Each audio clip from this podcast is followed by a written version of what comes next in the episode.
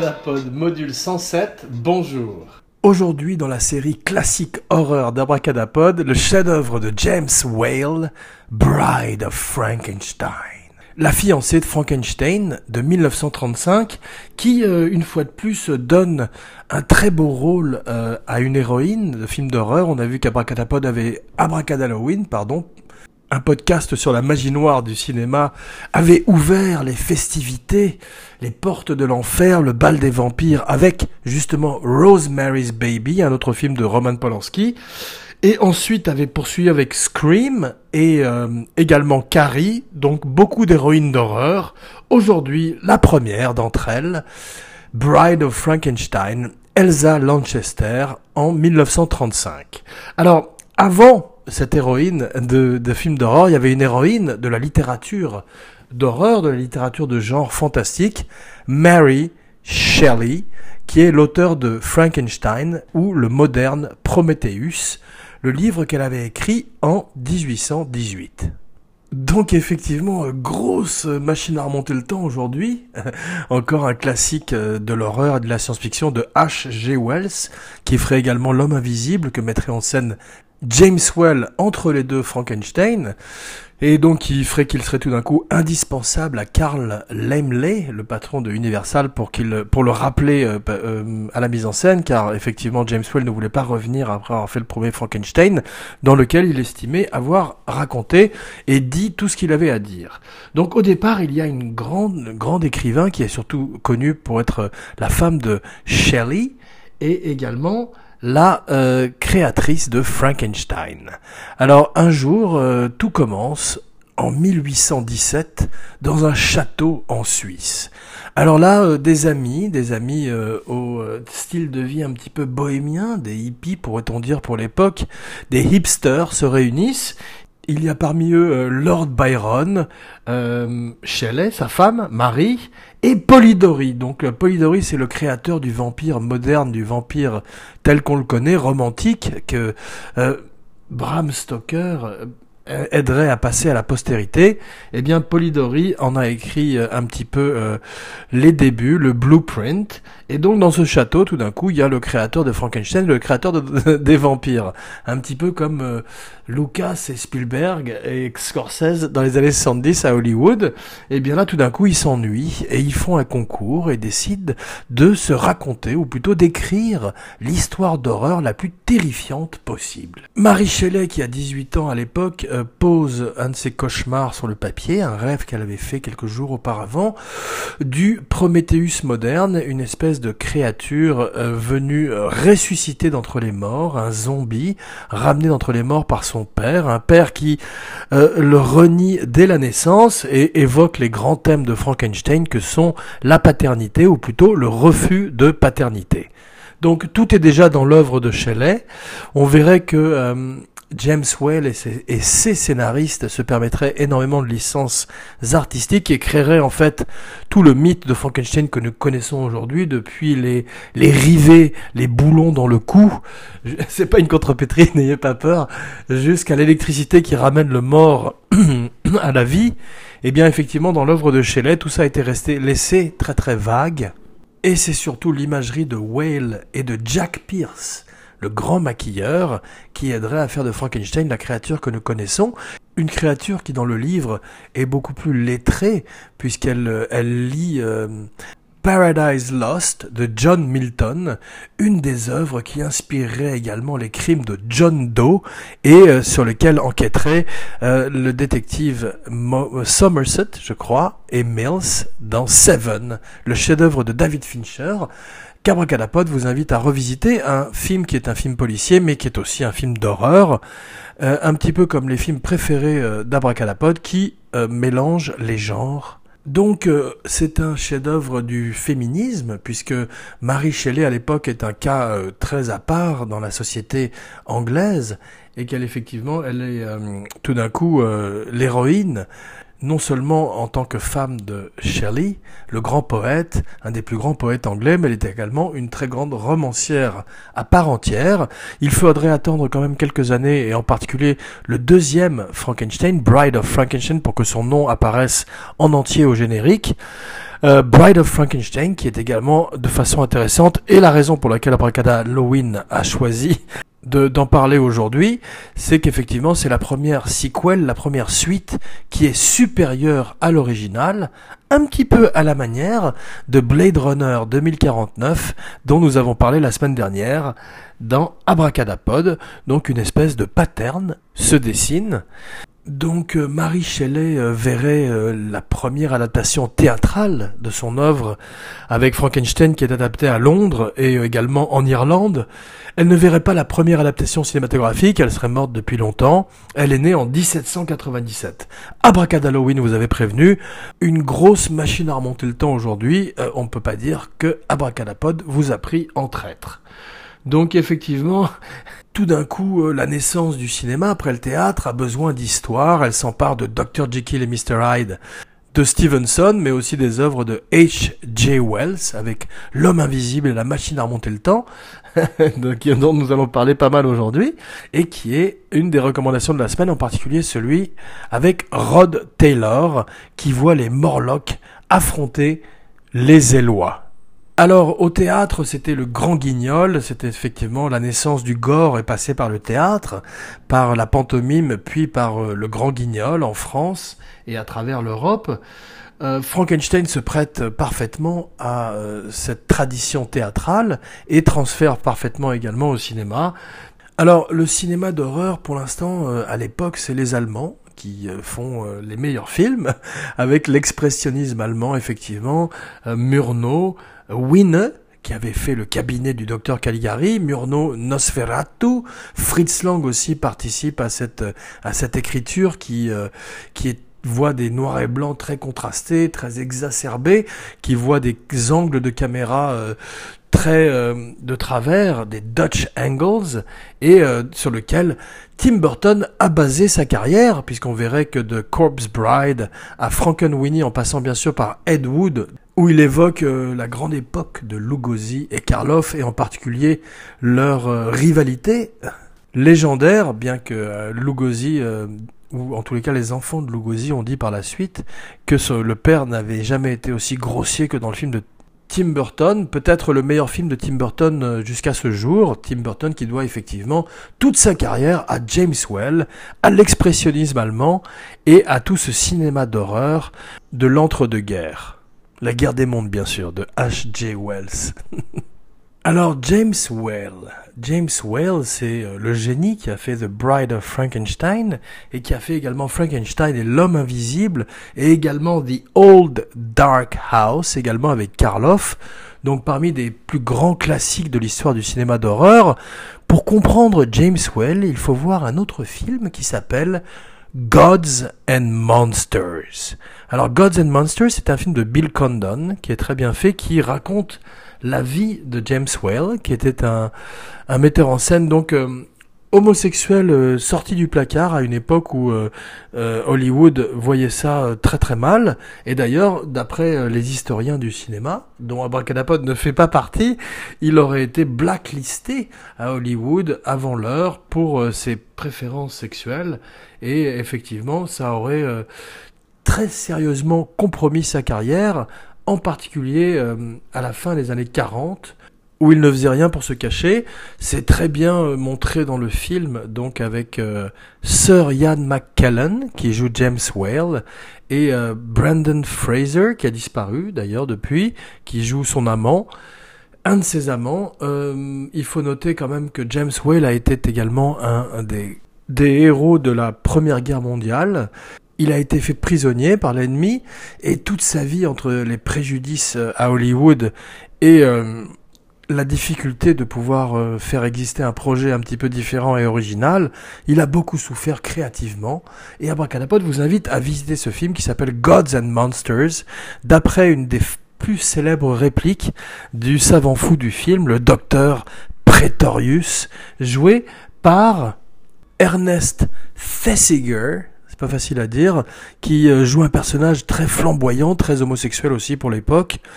Euh, il faut noter que le premier Frankenstein est pré-code, avant le code Hayes, et euh, ça explique pourquoi Colin Clive, qui reprend son rôle de savant fou de Dr. Frankenstein dans les deux films, se compare à Dieu, ça serait euh, coupé à la censure.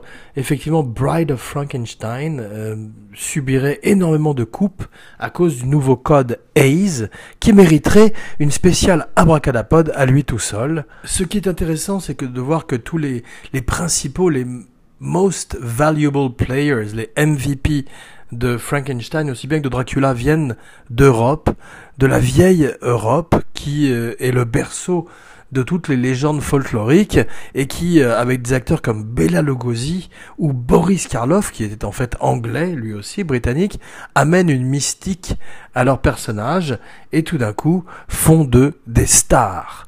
Alors, Dracula, en 1931, quelques mois avant Frankenstein, ouvre les festivités, une fois de plus, à Bracad Halloween, et euh, est un énorme succès. Universal euh, récidive avec Frankenstein, autre très gros succès. Ils veulent faire tout de suite une suite, mais il faudra attendre 4 ans. James Well ne veut pas revenir. Euh, il obtiendra Là, pour la première fois, ce sera un des premiers metteurs en scène à avoir avec Griffith le Final Cut.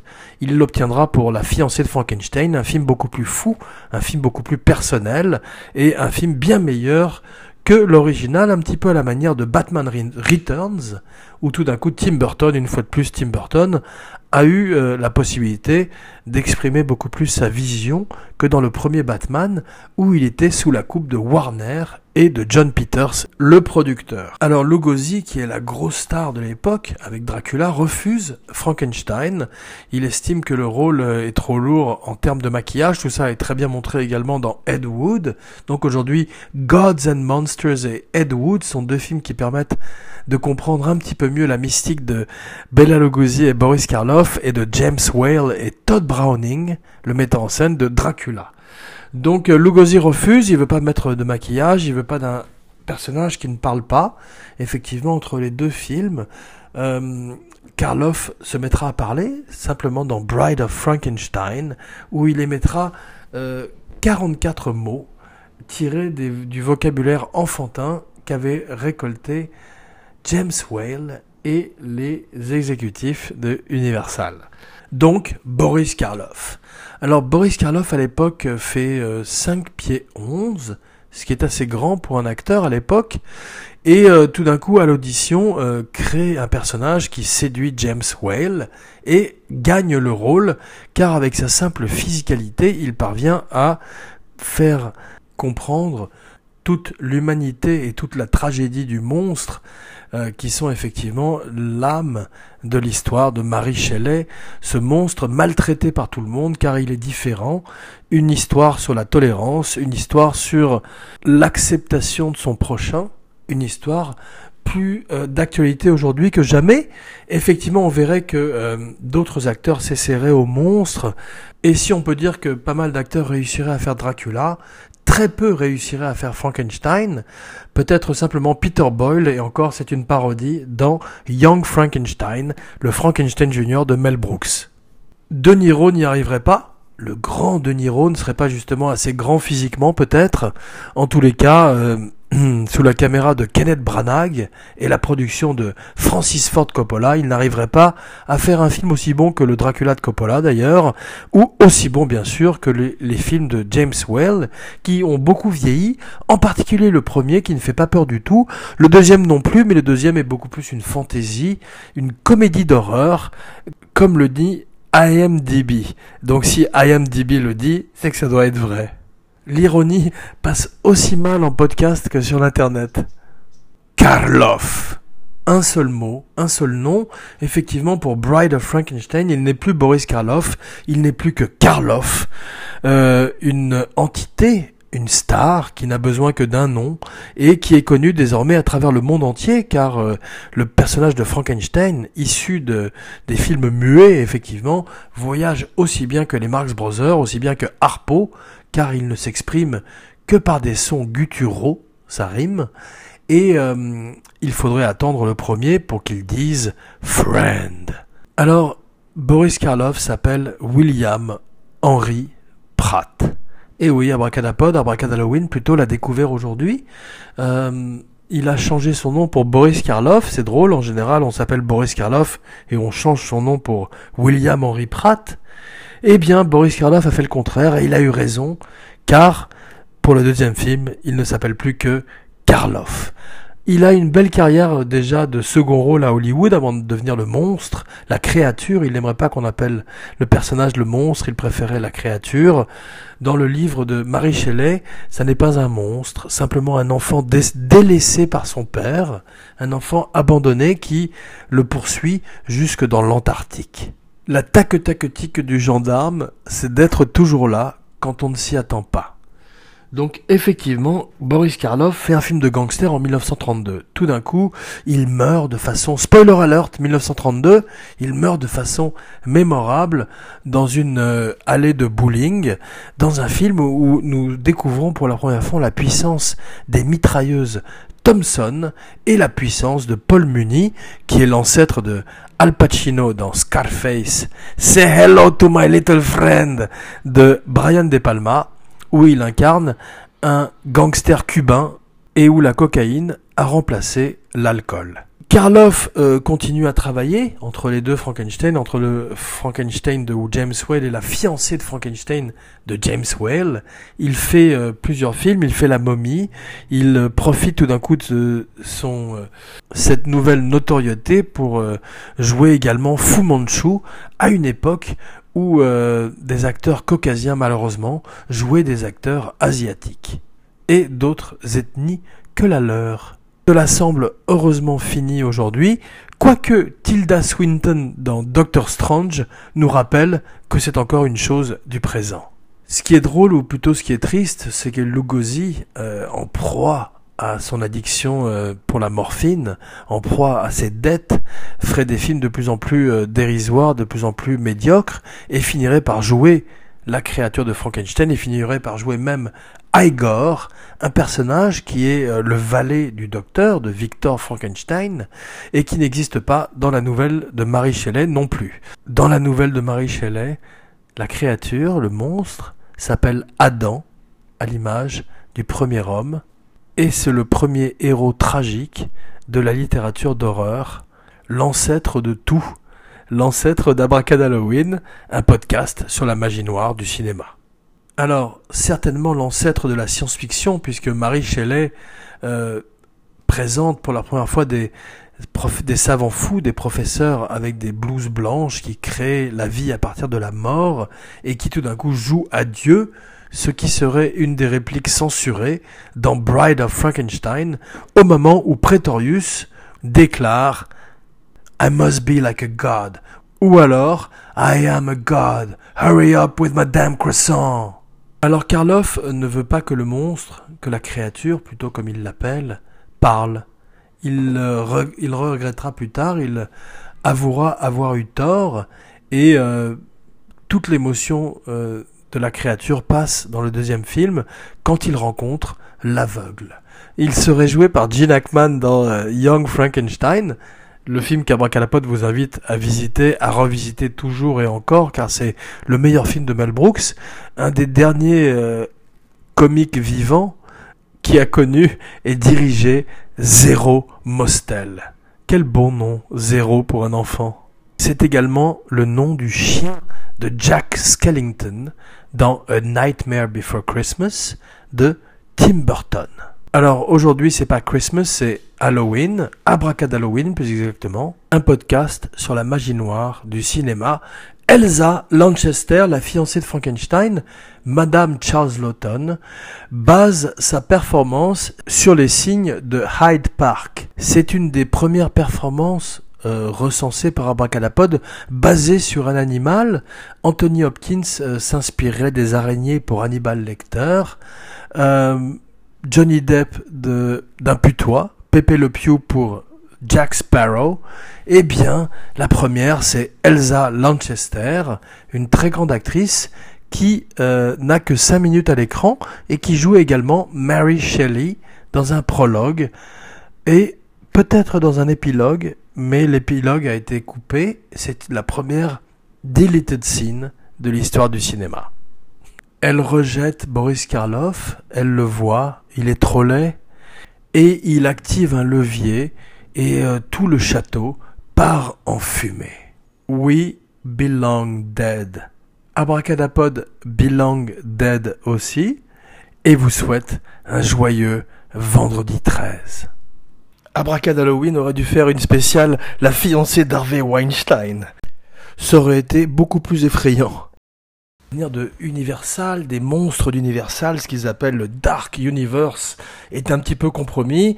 Ils sont plantés avec la momie. Euh, la fiancée de Frankenstein que devait jouer Angelina Jolie a été annulée pour l'instant, ou en tous les cas reportée. Euh, ça devait être également Bill Condon, qui a fait Guns and Monsters, qui le mettrait en scène, donc une très bonne idée.